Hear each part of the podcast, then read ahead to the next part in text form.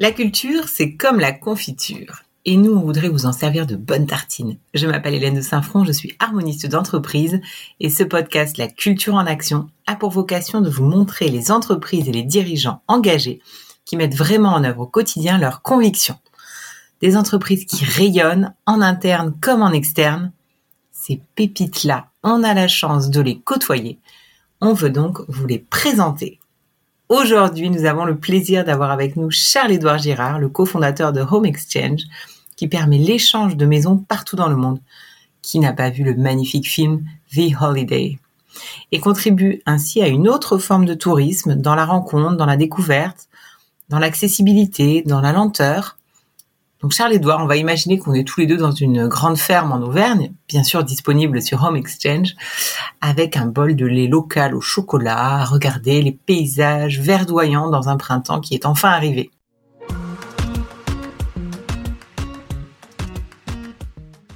Bienvenue Charles-Édouard. Merci, bonjour Hélène. Bonjour à toi. Alors pour commencer et, pour euh, te présenter, je pose toujours une question métaphore. Si tu devais te présenter, alors on va utiliser Home Exchange à travers un pays ou une région du monde. Euh, ce serait lequel ou laquelle et pourquoi? Euh, c'est, la seule question que j'ai vraiment préparée parce que c'est le genre de question où il faut préparer pour avoir une, réponse à peu près pertinente. Euh, en fait, c'est marrant parce que quand j'ai réfléchi à ça, je me disais que j'aimais pas me représenter par rapport à un pays et en fait quand je voyage, je suis ce qu'on appelle un un, un, voyageur sédentaire. C'est à chaque fois que j'arrive quelque part, j'ai euh, j'ai envie de, de m'y installer, de trouver une maison et de pouvoir y rester. Voilà. Donc j'ai tendance à dire que j'adore euh, aller dans tous les pays. Il me faut un peu de temps pour y aller, mais j'adore. Et si on me forçait à le faire, en fait, étant euh, d'origine bretonne, l'endroit où je me sens euh, un peu euh, me, ressourcer, ça reste toujours l'endroit où, euh, je, où je vais depuis que je suis tout petit, c'est-à-dire la Bretagne. Voilà. Et euh, j'aime la Bretagne du Nord, donc j'aime parce qu'il y a pas beaucoup de monde, parce que le temps y est dur et que l'air y est frais, voilà. Et c'est là où je me sens le mieux. Et une fois, plusieurs fois par an, je m'y rends et c'est là où j'ai le plus de plaisir à être. La Bretagne, ça vous gagne. Merci beaucoup pour euh, cette introduction. Alors, euh, pour euh, rentrer plus concrètement dans, ton parcours et dans, ce projet de Home Exchange, quelles sont les, convictions qui ont été à la base et puis du coup hein, l'histoire hein, qui vous ont amené à, à créer Home Exchange qui s'appelait à l'époque aussi Guest to Guest avec ton cofondateur Emmanuel? Ben, pour, pour, donner euh, historiquement euh, ce qui s'est passé, c'est que euh, Emmanuel était, était quelqu'un qui faisait de l'échange de maisons, qui en avait fait avec Home Exchange. Je raconterai brièvement ce qui s'est passé après pour Home Exchange, et qui trouvait que dans Home Exchange, il n'y avait pas exactement la, les bonnes façons de voyager parce qu'il manquait plein d'éléments pour que ça soit facile à faire. Et donc quand je l'ai rencontré, moi je faisais pas du tout d'échange de maison, et c'est en faisant mon premier échange de maison avec Guest to Guest que je me suis rendu compte de, de ce que c'était, de l'apport. Euh, pourquoi je, je, ne le faisais pas sans doute parce qu'on on, m'en avait jamais parlé ou je, je voilà j'avais jamais imaginé pouvoir faire ça. Et après après le premier ben on, on reste un petit peu et c'est un peu le cas de beaucoup de gens c'est-à-dire que un petit peu de peur au départ et après on reste totalement convaincu euh, ça devient euh, quelque chose de totalement addictif et on a euh, après le premier échange, ben, on, ne pense que euh, à chaque fois aller chercher euh, des nouveaux échanges à chaque fois qu'on part. Et de temps en temps, ben, au départ, on arrivait moins à trouver parce que la communauté est plus petite. Et maintenant que la communauté est grande, eh ben, on trouve à chaque fois. Et, alors justement, donc l'échange de maison, qui est une, façon un peu différente hein, de voyager. Euh, qu'est-ce que qu'est-ce que ça représente pour vous? Pourquoi est-ce que c'est quelque chose que qui vous semble important. Tu dis effectivement c'est quelque chose d'addictif. Qu'est-ce que qu'est-ce qu'on y trouve finalement qu'on ne trouverait pas dans l'hôtellerie ou dans même Airbnb aujourd'hui? Ben, ce qui est sûr, c'est que dans l'échange de maison, en fait, il y a un milliard de choses, euh, voilà, différents de ça. le, le, je dirais, si je voulais résumer en un, en une chose, c'est la gratuité. Voilà, parce que en fait, la gratuité crée. Donc la gratuité, pourquoi je dis ça, c'est que c'est que euh, en fait quand tu vas chez les gens, ils t'accueillent euh, gratuitement. Voilà. Et donc euh, en fait tu vas arriver chez eux, toute la relation va être différente parce que dès le départ, ben, ils vont te présenter plutôt que de, de, survendre leur maison, il n'y a aucun intérêt financier, donc ils vont plutôt te présenter les petits défauts. Euh, ils vont vouloir que tu y sois très bien. Toi-même, tu vas être beaucoup plus respectueux. Tu vas euh, tout faire parce que tu es invité. Donc toute cette, tout est, est basé sur la gratuité. Et ça, bah, ça, euh, c'est un peu une autre façon de voir la vie. Euh, en fait, c'était la, façon dont on voyait la vie il y a une centaine d'années. Et le commerce et, la façon dont on a un peu changé nos, nos, nos pratiques ont fait que tout est devenu un peu euh, comment dire euh, monétarisé, monétarisé voilà. Et, et ça, et c'est ça qui a modifié. Et la grande différence, c'est quand vous louez quelque chose, bah, vous avez une relation commerciale, donc vous allez payer quelque chose pour un autre, et là vous arrivez et non, vous êtes un invité. Et l'hospitalité est quelque chose qui, est, qui, existe dans tous les pays du monde et qu'on a naturellement en nous. Et, et dans l'échange de maison, on retrouve en fait quelque chose ah. qui est euh, limite dans notre ADN. C'est euh, comment recevoir bien les gens et, euh, la façon de recevoir est très différente de, selon tous les pays, mais on sait tous le faire. Et c'est quelque chose en nous. Voilà. Et chaque, euh, dans chaque pays, on va le faire différemment. Alors, il y a plein d'exemples. En Espagne, ils sont, il y a sans doute euh, une, une, un tempérament de vous accueillir avec des plats qu'ils ont préparés. En France, sans doute, on va mettre du vin, peut-être du fromage si on veut le tenter. Voilà. On va accueillir les gens avec quelque chose pour que les gens, dès qu'ils arrivent, se sentent bien chez vous. Extraordinaire. Effectivement, une, façon de voyager qui est quelque chose qui a, qui a un peu disparu de la manière dont on, dont on pense.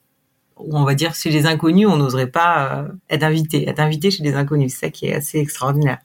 Et alors, quelle est la, la, la, la mission, la raison d'être de Home Exchange? Alors historiquement, euh, on avait une raison d'être alors qu'on donne euh, souvent qui était euh, permettre à des millions de personnes à travers le monde de se loger gratuitement en toute confiance pendant leur pendant leurs vacances. Ça, c'était la première mission qu'on avait définie. Et puis dans le temps, elle s'est un petit peu changée quand alors ça n'a pas beaucoup changé, mais on a un petit peu amélioré. Et là, on est un petit peu en phase de la de la refaire parce que depuis le départ, on voit une, une responsabilité un petit peu sociale, c'est-à-dire on voit que le fait que les gens se rencontrent change quelque chose, le fait que les gens soient très respectueux des lieux, euh, de, de, de, de, la nature, etc., change quelque chose. Donc, euh, on est en train d'un petit peu de revoir pour euh, parce que nos, nos, nos, jeunes, parce que l'équipe a envie qu'on rajoute quelque chose de plus responsable, de plus humain. Donc, si on, je, je la tente là, mais c'est pas encore totalement finalisé. mais ça pourrait être quelque chose qui permette à tous d'être hébergés gratuitement partout dans le monde, afin d'accéder à un voyage un peu plus responsable et humain. Voilà, ça serait. Mais elle n'est mmh. pas encore totalement validée, donc voilà. Mais ça serait ça si on voulait la refaire. D'accord. Alors justement, sur, sur, cette notion un peu de responsabilité, quelle est ta ou votre vision hein, du, du, monde du tourisme, de comment il doit évoluer euh, au-delà de, de, cette notion de relation commerciale versus sens de l'hospitalité? Est-ce qu'il y a d'autres dimensions pour lesquelles vous vous engagez justement ou quelles convictions vous bah. voulez incarner sur le, le, ce que devrait être le, le tourisme euh, en particulier au niveau mondial? Ben c'est quoi Alors depuis euh, longtemps, on croit à un tourisme un petit peu différent. Moi, ce que je crois, c'est que le tourisme en fait, va, euh, il y, a, y, a, quatre grands points qui le font changer aujourd'hui. C'est un tourisme. Euh, ça ne veut pas dire que 100% des gens hein, vont être comme ça, mais euh, je pense que ça va aller vers ça. C'est un tourisme qu'on peut appeler un peu plus lent, c'est-à-dire qu'on va arrêter d'aller euh, cocher des cases, de visiter cinq choses dans la journée pour être sûr d'avoir tout fait dans la ville. Il faut pouvoir euh, aller dans Rome, flâner, rencontrer les gens, passer du temps, prendre un livre, s'asseoir dans un quand on pouvait, on peut maintenant d'ailleurs sur une terrasse. Donc ça, c'est vraiment cette lenteur doit euh, euh, et moi j'en suis persuadé va euh, va prendre beaucoup plus de place. On va essayer de, de, prendre un peu plus de temps avec les gens, voilà. Le deuxième point, c'est on, on, en parlait juste avant, c'est un peu de responsabilité, c'est-à-dire que les gens vont sans doute, ben quand ils vont aller quelque part, faire un peu plus attention, consommer sans doute peut-être un peu plus local, voilà pour pour être parce que c'est dans le sens de l'histoire on fait de plus en plus attention et donc dans le tourisme ça va prendre sa place voilà. Le troisième point, c'est euh, euh, c'est que euh, en fait, contrairement à ce que l'on dit, le tourisme en fait n'est pas totalement accessible à tout le monde. En fait, c'est assez cher, mmh. et donc je crois que des solutions pour que le tourisme devienne de plus en plus accessible vont apparaître. En fait, il n'est pas et l'échange de maison, contrairement à ce qu'on peut-être imagine les gens, c'est pas du tout réservé à, à, un propriétaire. On peut être locataire et faire de l'échange. C'est pas du tout quelque chose qui se fait à l'autre bout du monde, donc où on prend un avion, mais c'est quelque chose qui peut se faire à 100 à 100 km en, dans une petite maison. Voilà, donc c'est quelque chose qui doit s'ouvrir sur beaucoup plus de personnes et que plus de plus en plus de gens puissent voyager. Voilà. Et le troisième point qui me semble le plus, euh, pas le plus important, mais euh, vraiment à pas oublier, c'est qu'il doit devenir plus inclusif. C'est-à-dire qu'aujourd'hui, on a tendance à oublier que quand euh, on met, par exemple, quand on voit des publications avec les, les dix plus beaux villages, en fait, on envoie des, des, des, des, masses de personnes dans un petit village qui est pas du tout prêt à les recevoir, qui n'a rien demandé. Ah, ça, c'est les, mmh. dix plus beaux villages. Et en fait, quand on fait ça, ce qu'on crée, c'est qu'on crée euh, ben, une problématique euh, très euh, classique qui est une problématique de masse. On arrive, ça va détruire les lieux, ça va les abîmer, ça va créer de, un, un, sentiment désagréable pour les populations. Et donc, ben, je pense que le tourisme va devoir impliquer un peu plus les gens du local. On va devoir, ben, plutôt que ça soit, j'entendais l'autre fois que le château de Versailles, c'est 80, 90%, je crois, qui sont viennent de l'étranger qui le visitent, ou 80%, peut-être que je ne ouais. Et en fait, ça, c'est pas normal. En fait, euh, pourquoi? Parce qu'en fait, ça fait que ça devient un lieu où il y a des, des, des, des, volumes de personnes qui viennent euh, à l'extérieur, qui n'ont pas forcément de lien avec euh, les gens qui sont à côté. Et donc, ça devient une sorte de petit Disneyland, indépendamment de la beauté de l'endroit, pour touristes. Voilà. Et en fait, ça, ça ne va pas. Il faut que, pour que le lieu soit agréable, il faut qu'il y ait autant, pas autant, mais qu'il y ait une répartition entre du local et du et de l'international pour que le lieu soit vivable pour les gens, pour qu'ils y trouvent un intérêt, qu'ils aient envie d'accueillir, qu'ils aient envie de, de recevoir. Mmh, D'accord, ouais. Donc effectivement, un tourisme, un tourisme plus plus lent où on savoure, un tourisme plus responsable, un tourisme plus accessible à la fois donc pour ceux qui partent et à la fois plus accessible aussi localement pour que les populations locales soient vraiment impliquées euh, dans exactement, exactement. Dans, dans ce tourisme-là. Alors justement, comment est-ce que Home Exchange contribue à à ces dimensions-là ou euh, peut-être selon les, projets que vous avez pourrait encore plus y contribuer à l'avenir? Alors là où euh, alors sur les, points que je donnais, euh, donc on coche pas mal de cases. Hein, c'est pour ça qu'on croit vraiment à l'avenir et c'est pour ça qu'on a on a quand même, par exemple nous l'année dernière, on en parlera sans doute peut-être après, mais sur le Covid, on, a eu plutôt une, pas mauvaise année sur la France. On a fait même plus d'échanges qu'en 2019, ce qui est donc ce qui prouve qu'on répond à un besoin actuel. Donc sur la lenteur du tourisme, en fait, c'est vrai que quand vous faites de l'échange de maison, vous n'êtes pas un hôtel, euh, vous êtes obligé d'y rester un petit peu plus longtemps. Vous pouvez pas faire deux jours, deux jours, deux jours. Si les gens veulent ça, ils ne le trouveront pas dans l'échange de maison, en fait, parce que euh, bah, les gens qui vous reçoivent, c'est pas euh, des hôteliers, ils n'ont pas un système pour changer les draps. Donc ça, ça, ça pousse à aller vers un tourisme un petit peu plus lent. Quand on parlait de la de l'accessibilité, on parlait, c'est vrai que l'abonnement sur Home Exchange c'est 130 euros par an, et donc en fait ça permet à des à vraiment à, de nombreuses personnes de partir dans des, très bonnes conditions et pour vraiment pas cher. Et le côté euh, inclusif, euh, ben on le voit au quotidien parce que en fait quand vous allez vous allez être reçu par des gens dans une dans un dans un échange de maison, ben, vous allez aller faire vos courses euh, ben, à côté, vous allez manger, euh, vous êtes dans une maison, donc vous allez euh, vous nourrir, donc vous allez faire vos courses à côté, vous allez être conseillé par les personnes, vous allez parfois être accueilli par les voisins, vous allez créer peut-être nouer des relations avec les voisins, vous allez aller dans des lieux qu'on vous a conseillés. Donc en fait, au lieu de vous d'être dans un pur tourisme de masse où vous arrivez avec votre guide, vous êtes, vous avez votre guide a été euh, encore plus que local puisque c'est une personne qui vit habituellement et donc vous allez euh, euh, être dans cette partie de, de l'inclusivité, c'est-à-dire vous allez vous inclure dans la, la population. Je ne crois pas qu'il y ait de meilleure façon de le, de le faire.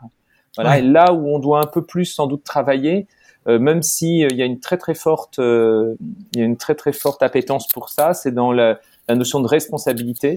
En fait, les gens sont responsables au sens, euh, euh bon, euh, ils vont jamais, euh, comme vous êtes invité, bah, vous allez faire très attention. Voilà, et il faut qu'on sans doute on travaille un petit peu plus pour parce que le tourisme en lui-même a beaucoup de, de, travail à faire pour la responsabilité écologique, puisqu'en fait c'est vrai que si vous prenez un avion et que vous allez à l'autre bout du monde, même voilà, euh, euh, pour euh, une certaine période, ben ça, c'est un coût écologique. Et donc ça, là-dessus, on doit travailler, sans doute, pour aller vers de la lenteur, c'est-à-dire pour avoir un coût écologique qui est moindre. C'est-à-dire si vous euh, pu aller passer une semaine à tel endroit à l'autre bout du monde, mais essayez d'y passer deux semaines, trois semaines, et dans ce cas-là, vous limiter un petit peu et comme ça, le, le coup, sans doute euh, pour encourager toutes les personnes, voilà, et à créer dans cette communauté qui existe de l'échange de maisons, à être euh, plus responsable dans euh, ses pratiques, dans sa façon de consommer. Voilà, et ça là-dessus, il y a un travail et que tout le tourisme doit faire. Hein. C'est comment on rend notre notre notre marché plus responsable et plus et on va dire moins polluant. Voilà, parce qu'on on reste un à, travers euh, ben, le, transport, hein, on reste euh, une chose polluante. Nous, on, on, a une chose qu'on qui n'a pas, c'est vrai que l'hôtellerie est un peu plus touchée par ça. C'est euh, toutes les pratiques qui sont liées, donc on l'a dit, à une nourriture qui est importée quand vous êtes dans un hôtel à l'autre bout du monde. Souvent, ben, pour faire plaisir aux gens, on importe des nourritures de très loin. Ben, nous, ça c'est pas, il y a pas ça il y a les pratiques aussi liées aux serviettes, à l'eau, etc. Euh, ben non, comme vous êtes localement, ben vous allez faire euh, comme vous faites habituellement, donc vous n'allez pas surconsommer. Donc on, a quand même pas mal de choses en plus, mais il reste un travail à faire là-dessus. Mmh. Oui, et puis vous n'avez pas besoin de construire des hôtels pour accueillir les gens. Exactement. Nous, on réutilise, on est dans une, économie circulaire. Voilà, mais c'est, ça, c'est pas, de mon point de vue, euh, euh, c'est pas suffisant pour justifier du fait qu'on est totalement écologique. On reste dans le tourisme et on doit travailler là-dessus. D'ailleurs, on, nous, on, essaye de beaucoup euh, contribuer. Je pense que notre notre enjeu dans les années futures, il va être de définir ce que c'est qu'un tourisme justement euh, un peu plus écologique. Ouais. Euh, et alors, donc, on, on, reviendra effectivement après sur la sur la partie euh, Covid et ce que ça a pu révéler, euh, comme tu le disais, hein, de, de, ces changements euh, sociétaux et de ce nouveau rapport peut-être au, au, tourisme. Euh, D'abord, je, je, voudrais que tu nous parles aussi un peu de, de, ce que vous avez mis en place en interne. Donc là, effectivement, on sent beaucoup de convictions que vous avez incarnées en, en externe et que vous continuez d'incarner.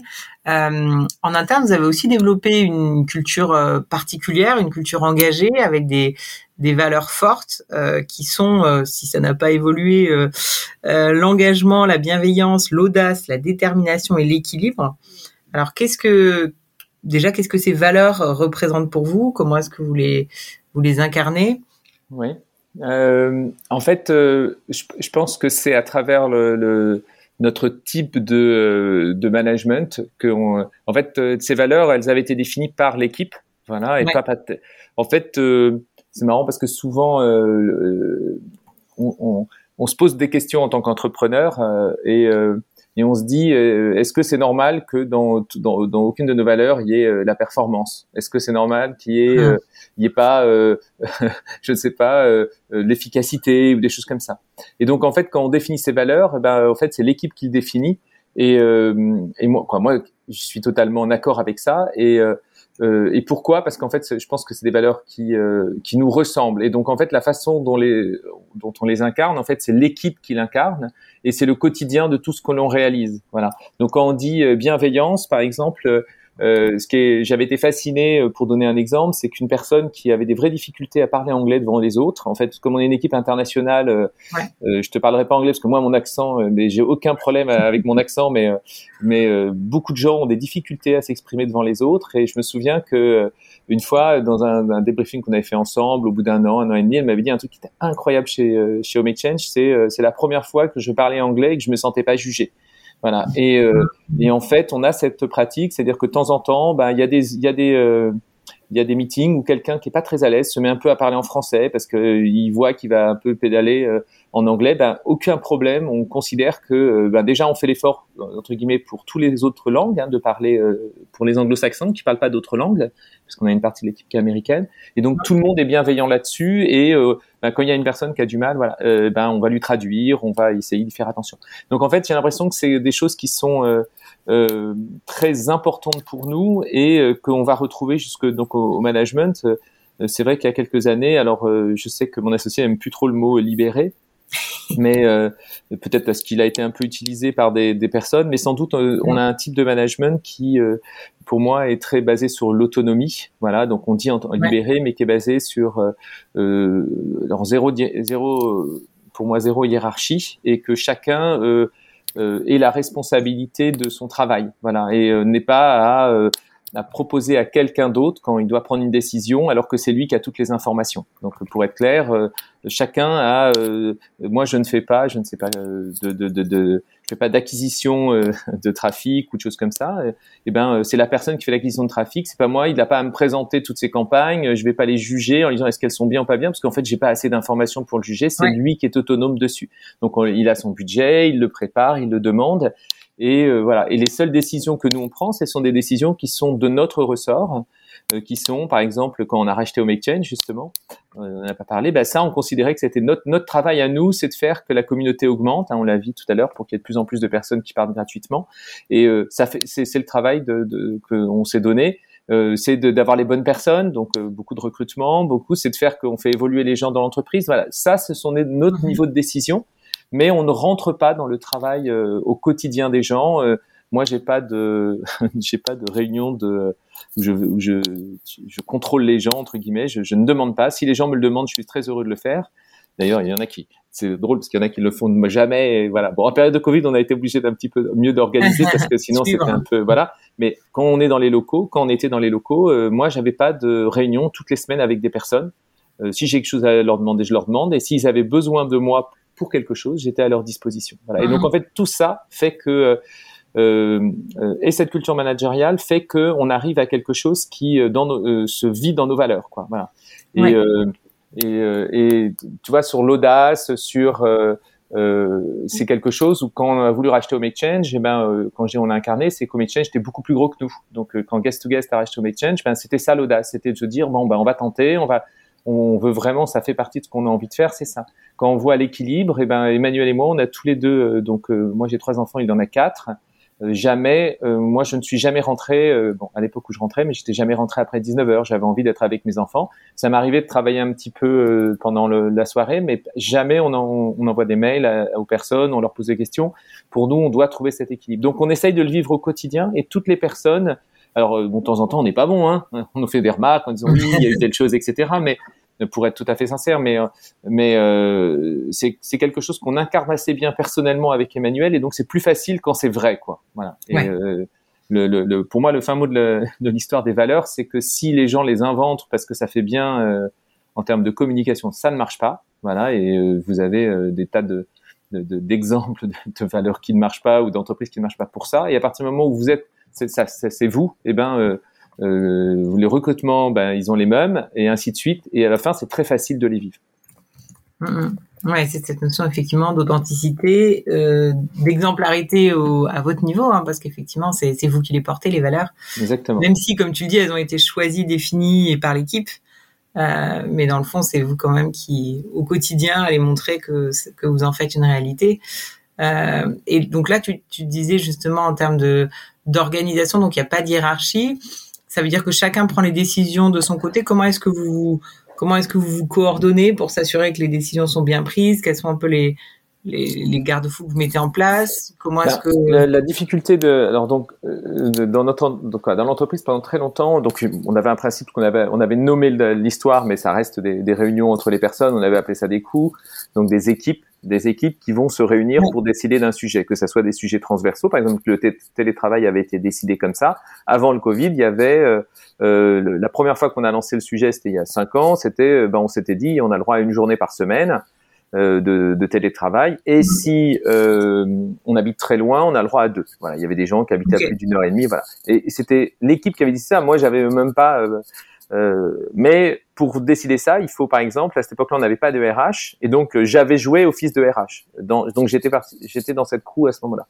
Mais euh, j'avais pas du tout, on n'avait pas dit oui ou non. Hein, C'était l'équipe avait proposé ça, et ce qui était convenu, c'est que la décision reviendrait au crew comme ça. Et donc c'est vrai dans tous les tous les systèmes. Ce qui, la, la limite de ça, c'est juste les compétences. Et ce qu'on disait, c'est-à-dire que si tu lances une, une, une crew sur, je sais pas, euh, sur le fait de, de, de, pouvoir faire du 100% de télétravail, en fait, ben, il faut des compétences qui sont euh, comment on fait que les gens vont être bien chez eux, euh, donc RH. Que, voilà, il y a un certain nombre à chacune des crews, il faut qu'il y ait les bonnes compétences. Et là, c'est un peu la limite, c'est que de temps en temps, eh ben, comme on n'a pas toutes les compétences en interne, il est difficile pour l'équipe de voir qu'il leur manque. Et donc, de temps en temps, nous, on a un petit peu, on intervient quand il y a une, une, une, une, crew qui peut se monter sur un sujet et euh, les gens n'ont pas forcément euh, euh fait attention qu'ils avaient une, une, compétence qui leur manquait. Donc on est on est là, on dit ah bah attends là il te manque une compétence en analyse parce que si euh, tu veux dans votre crew il faut que vous rajoutiez, il faut que vous fassiez intervenir le service analyse. Là il te manque une compétence comme communication ou marketing parce que ça va avoir un impact sur l'entreprise et ainsi de suite. Voilà. Donc on intervient un tout petit peu et je pense que c'est un peu notre rôle, hein, c'est ce qu'on disait, chacun intervient dans son rôle pour que les décisions qui euh, sont prises, pour qu'elles soient unanimes, il faut qu'elles aient de, il faut qu'elles aient, euh, comment dire, un certain niveau de qualité. Et pour le niveau de qualité vient de l'intelligence collective, mais aussi des compétences qu'on y a mis, euh, qu'on a mis dedans. Voilà. Et donc c'est ça que nous on essaye d'organiser, et c'est ça euh, de, de, façon très pratique qui fait la qualité des décisions. Et de temps en temps, d'ailleurs, il y a des décisions qui sont pas acceptées par des gens, et souvent on le remarque, c'est parce que eh ben, il manquait quelque chose. Il y avait une, euh, soit il y a une équipe qui avait pas euh, voulu participer et qui était un peu, et donc ça c'est de leur faute, tant pis. Ils avaient qu'à y participer. Soit c'est que en fait, ben, on se rendait compte qu'il y avait des cas qui n'avaient pas été pris en compte parce qu'il manquait une expertise. Mmh, mmh. D'accord, oui. Et du coup, une fois, par contre, cette équipe a le pouvoir de, une fois qu'elle a pris cette décision, euh, qu'elle soit euh, à tout pouvoir, du coup, de, de, de la prendre et, de la mettre en place. Exactement. Ok. Euh, et alors concrètement, du coup, ça, euh, bah, qu'est-ce que ça donne ce, ce, ce genre d'organisation libérée? Parce que justement, tu disais tout à l'heure, bon, maintenant, le mot libéré, on en revient parce qu'il y a certaines entreprises qui se sont dites libérées, puis quelques années après, elles ont fait complètement marche arrière. Donc, euh, vous, justement, qu'est-ce que ça donne, du coup, avec, euh, avec ces années de recul?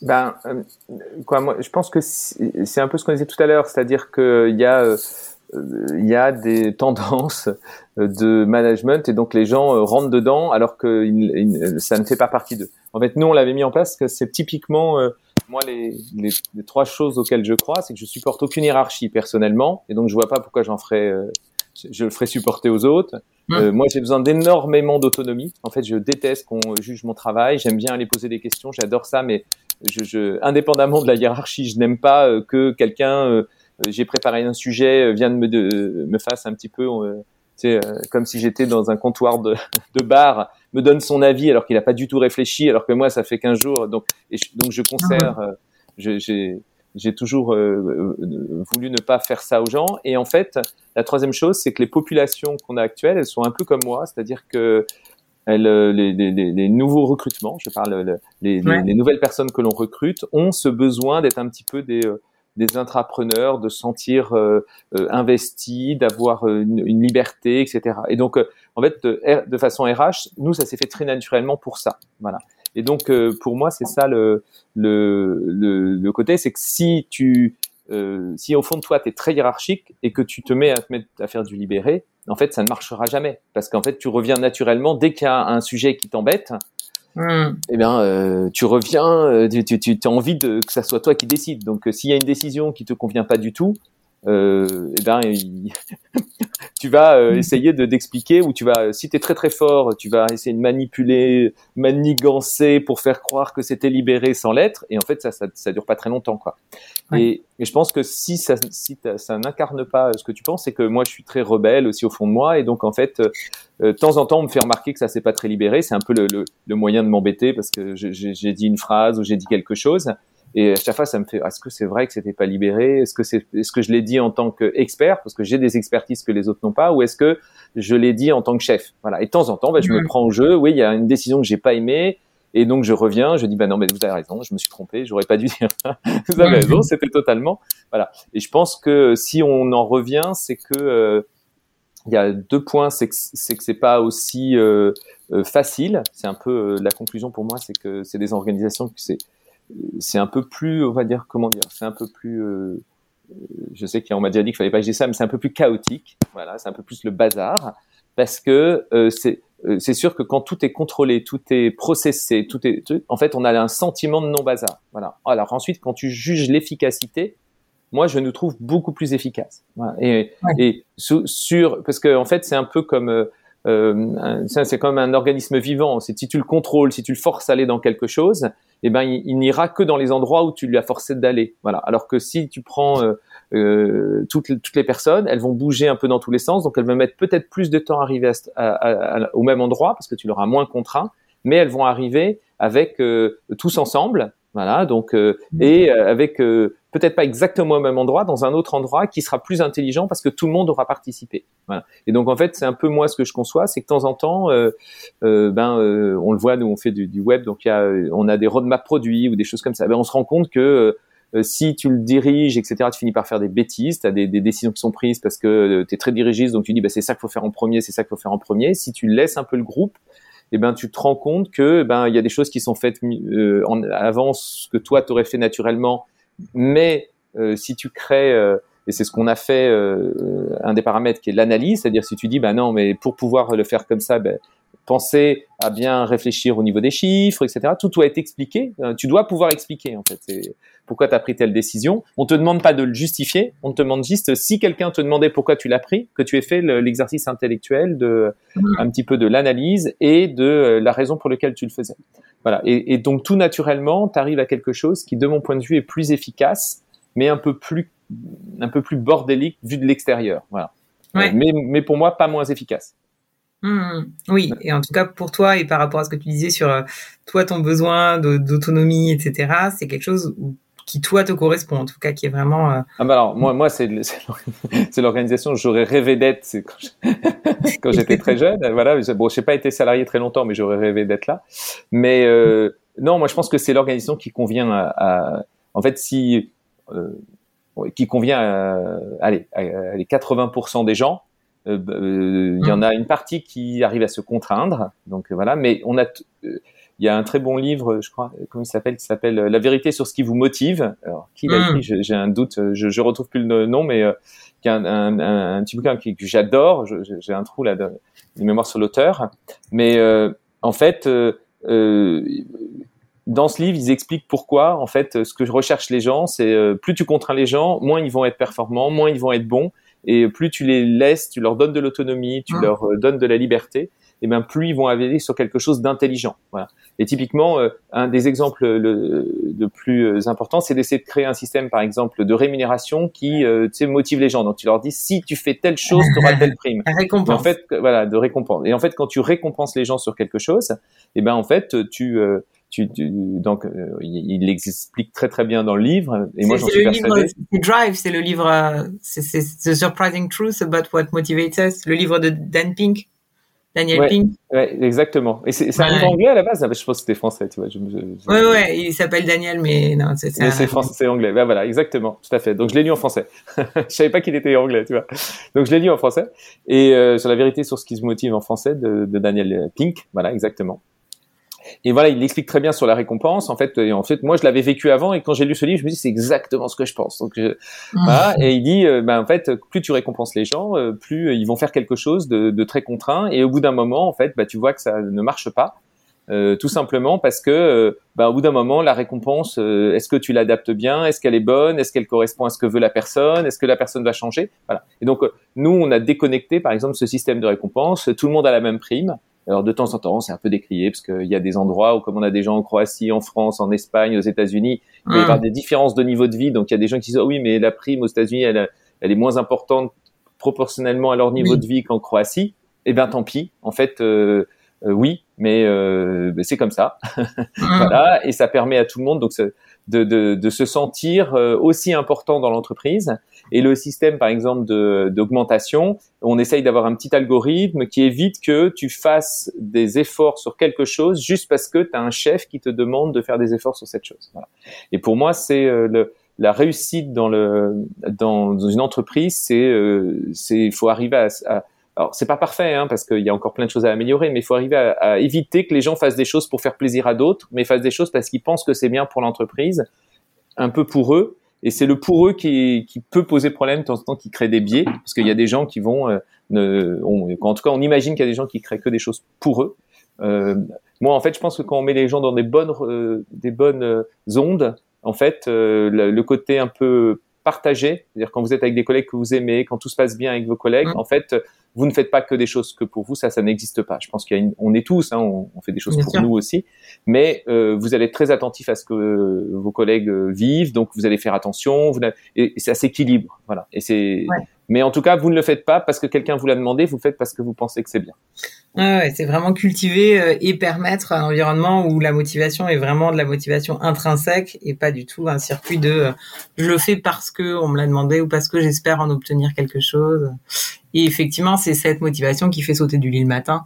Exactement. Euh, et du coup, euh, donne de l'énergie au quotidien. Alors, euh, euh un peu, euh, justement, cette culture qui est quand même très particulière. Donc, tu dis qu'effectivement, pour les nouvelles recrues, c'est particulièrement adapté. Ça, effectivement, je pense vraiment qu'on a une génération qui, qui aujourd'hui est vraiment en recherche de, de de ce style de management qui, comme tu dis, en fait, est, adapté aussi tout simplement à, un peu à, l'être humain et sa nature profonde, hein, qui a juste envie de contribuer et qu'on le laisse pouvoir contribuer comme il l'entend. Euh, vous avez euh, fait l'acquisition, tu as dit tout à l'heure, de, Home Exchange, qui était votre, principal concurrent et plus grand que vous.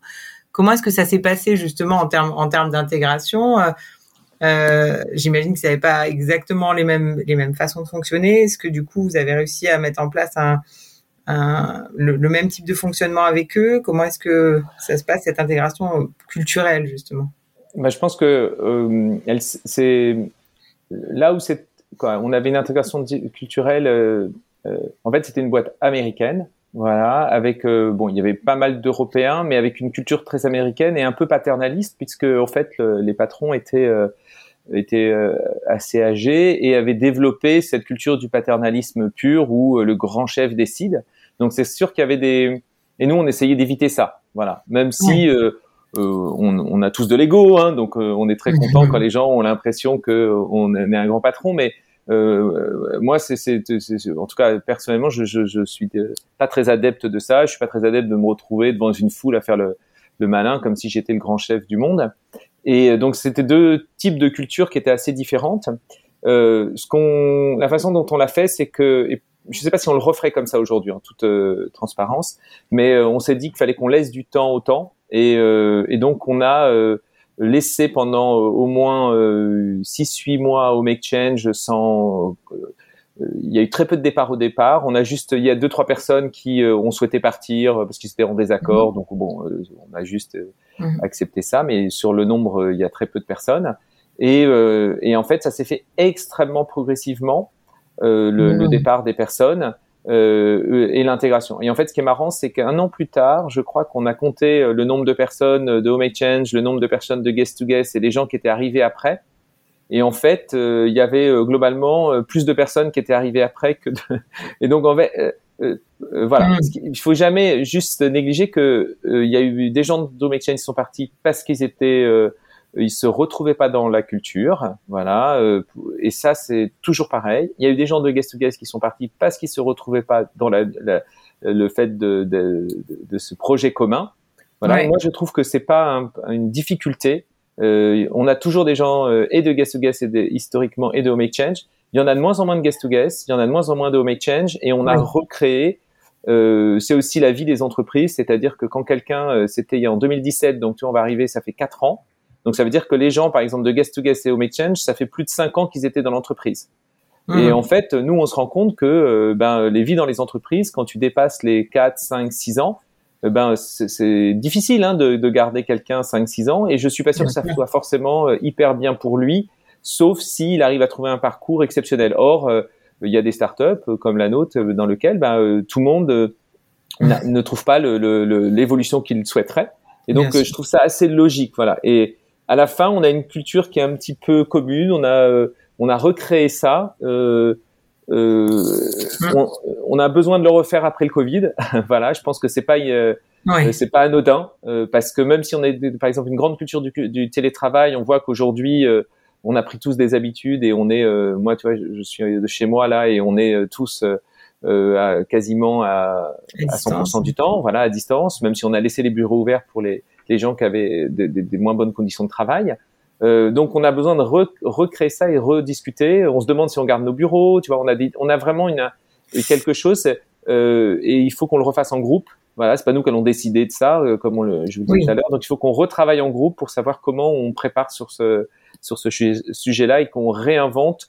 Et ça, je pense qu'il faut régulièrement le faire à partir du moment où il y a des euh, il y a, il y a euh, une partie de, de, de nouvelles personnes il faut recréer cette culture, ça change des choses, hein, le fait qu'il y ait une dizaine ou une vingtaine de nouvelles personnes, tu en es qui partent, tu en es, voilà. Et, et c'est bien, moi je trouve que ça fait partie de, de, la vie.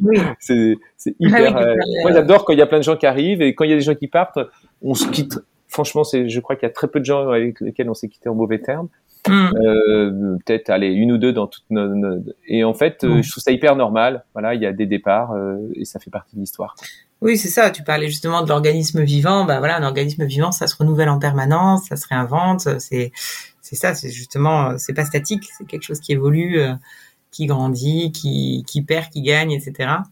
et alors là, tu étais en train de parler du, du Covid, justement, pour revenir un petit peu là-dessus. Alors justement, à la fois d'un point de vue business et dans votre organisation, en quoi les, bah, les convictions que vous aviez te semblent avoir, avoir aidé. Donc tu dis que par rapport à d'autres acteurs du tourisme, vous avez entre guillemets été un peu moins touché, même si vous l'avez certainement été par par cette période. Voilà, en quoi est-ce que vos convictions ont pu vous servir, que ce soit en interne ou euh, ou à l'extérieur, pour, pour pour mieux traverser cette période?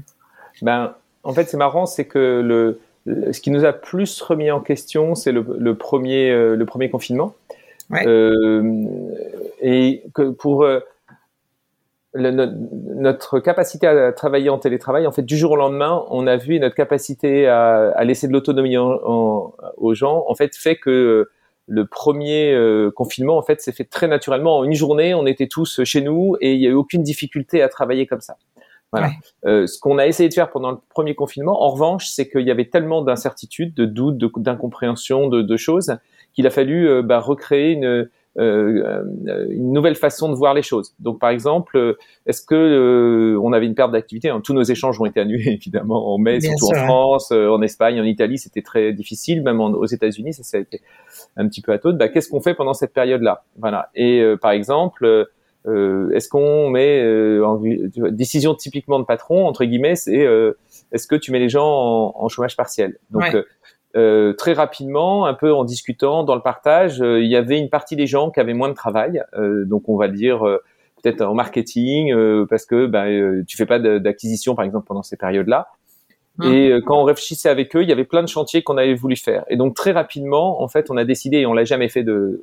Personne n'a jamais été au chômage partiel pendant cette période parce qu'on avait plein plein de, de de, de chantier et l'équipe ben euh, en fait se sentait on euh, quand on a discuté on se sentait pas que euh, il y avait des gens qui étaient d'accord pour euh, qu'il y ait trois personnes de l'équipe quoi tu vois il y avait cette décision donc naturellement prendre une décision de entre guillemets qui dire faire ça alors que personne ne le veut voilà donc mmh. naturellement, en fait, on a mis personne et on s'est remis à travailler. Ce qu'on a vraiment changé, c'est juste qu'on a, on a accéléré les, accéléré les chantiers par exemple, c'est-à-dire qu'on a, euh, on avait des chantiers qui devaient durer, euh, tu vois, entre 10 et 15 jours, euh, alors qu'on a donné beaucoup de rythme, voilà.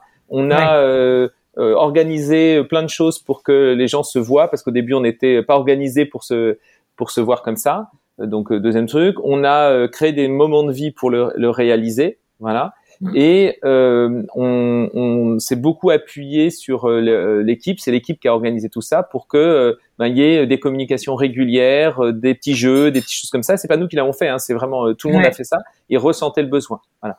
Ça c'est le premier confinement. Ce qui fait qu'à la fin, ben, dès qu'il y a eu la reprise, on, a, on s'est tous mis en se disant et on a eu une très forte reprise dans les pays où il y avait de la reprise, c'est-à-dire la France par exemple. Et on a fait un, plus bel été que 2019 grâce à ça.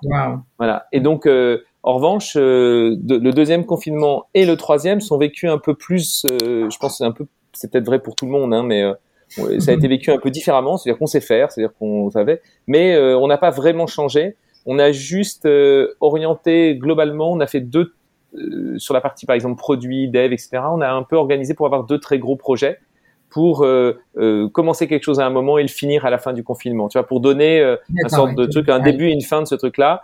Euh, On ne savait pas exactement quand, mais on s'en doutait pour que à la fin ça soit fini, quoi. Tu vois, ça soit derrière nous. Et on avait fait, on avait eu l'impression de vraiment avoir fait avancer les choses pendant chacun de ces confinements.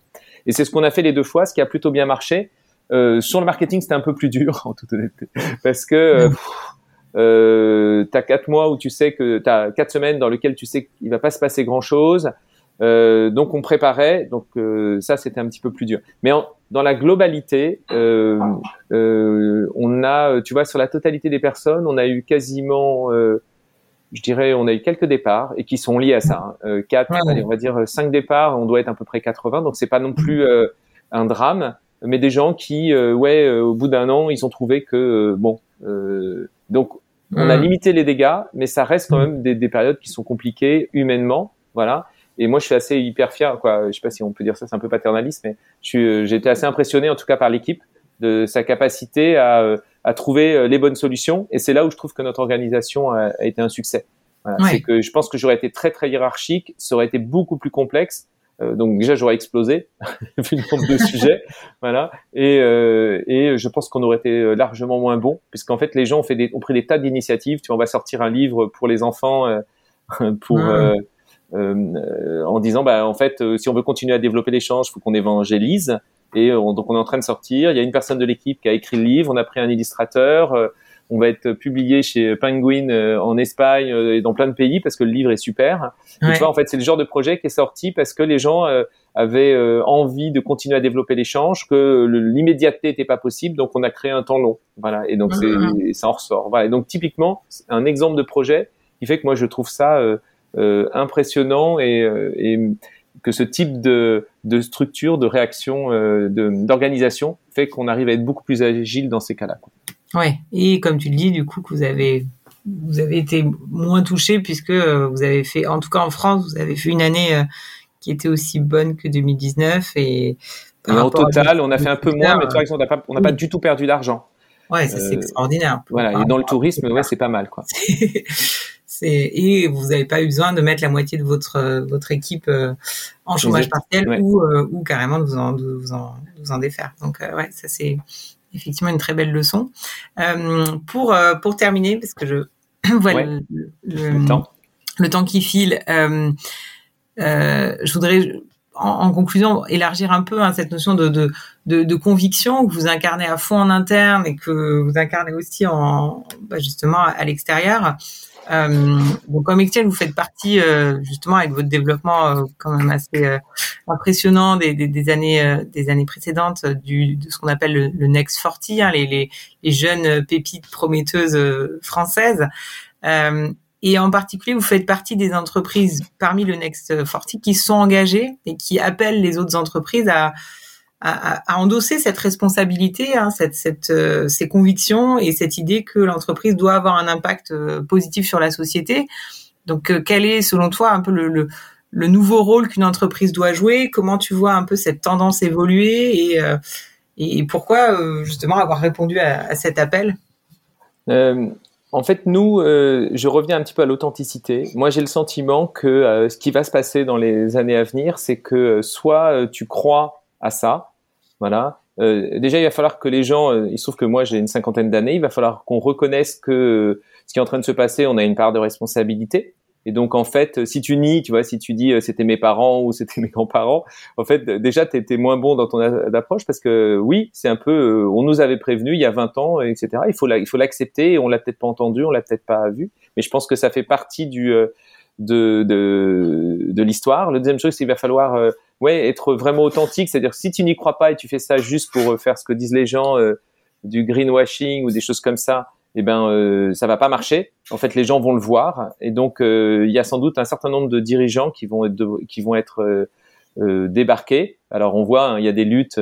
pour l'instant, on a l'impression que c'est l'inverse, c'est-à-dire que le, le, le, monde de la finance a tendance à refuser que les gens deviennent responsables. Mais je pense que très rapidement, on le voit apparaître. Il y a de plus en plus, par exemple, des fonds euh, si tu euh, ouais, on va voir apparaître ça, des, des, des, des, règles qui fait que quand une banque, on voit, enfin, les banques sont, on leur reproche assez de financer des, des choses polluantes. Donc ça va se faire très naturellement. Et si t'es pas authentique par rapport à ça, si tu euh, euh tu n'y crois pas, en fait, tu seras pas bon dans ça. Et donc moi, je crois qu'il va y avoir euh, des départs naturels de dirigeants qui font du greenwashing et ils vont ne pas y croire et donc vont se forcer. Et là-dessus, on n'est pas forcément bon et euh, parce que ça va venir de, de, des équipes, ça va venir des, des gens, ça va venir de tout. Donc, euh, euh pour moi, toi, ce, cette responsabilité des entreprises va se faire très naturellement. Euh, ce que j'ai, ce que je pense, c'est que les, les nouveaux, même si c'est pas, faut pas généraliser, mais les, les plus jeunes vont euh, vont l'être. Voilà.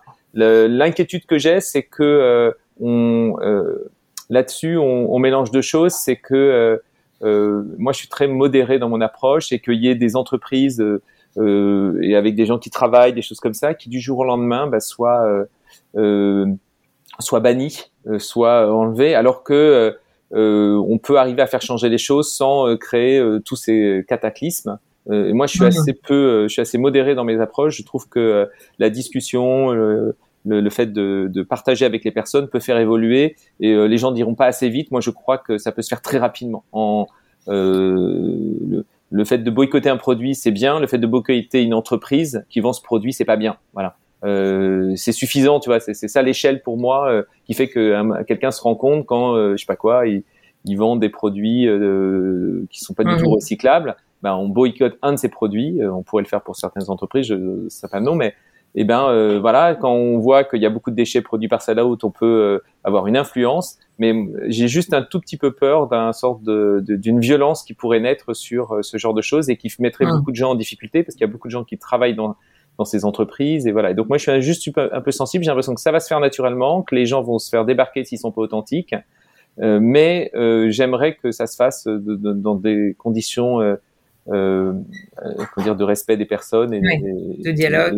de, dialogue, voilà. Ouais, et pas de cancel culture et de diabolisation euh, mise au pilori. Euh, ou voilà, chasse je, je, ouais. voilà, mais j'entends que il faut se faire entendre et il faut qu'il le fasse. Hein. Je dis pas ça du tout. Hein. je dis pas du tout, mais je, on peut se faire entendre sans être destructeur. Ouais, ouais, tout à fait. Euh, Est-ce qu'il y a un dernier message que tu voudrais transmettre justement à des dirigeants qui y croient mais qui n'osent pas se lancer?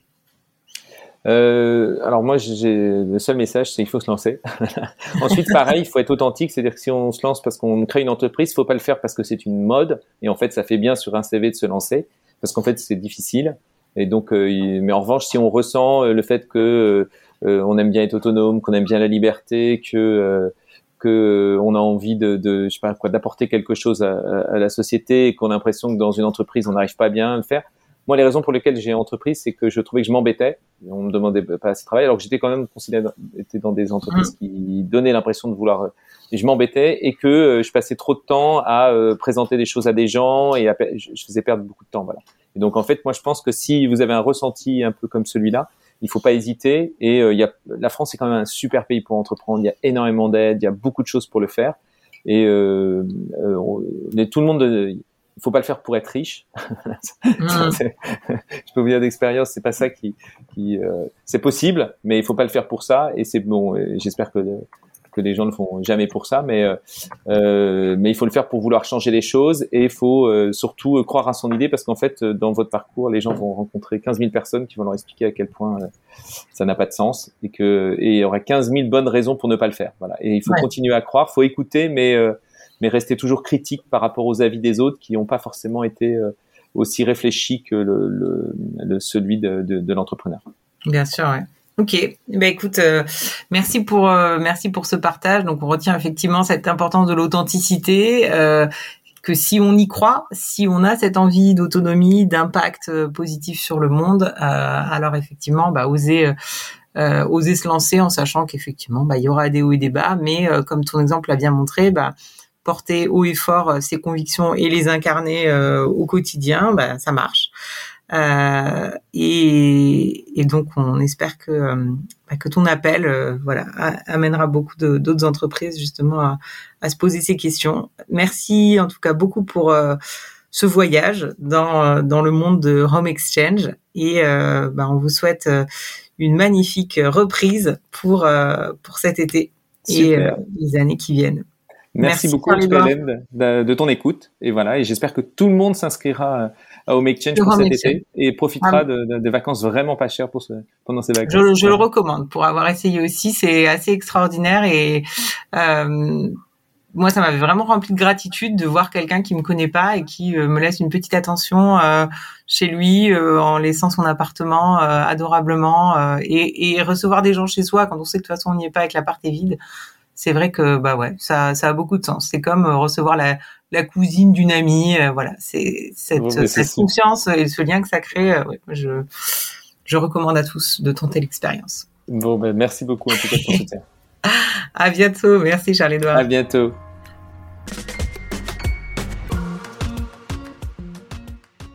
Si vous avez aimé ce podcast, je vous encourage à le partager largement autour de vous et à écouter d'autres épisodes inspirants d'entrepreneurs et d'entrepreneuses engagés. Merci, à bientôt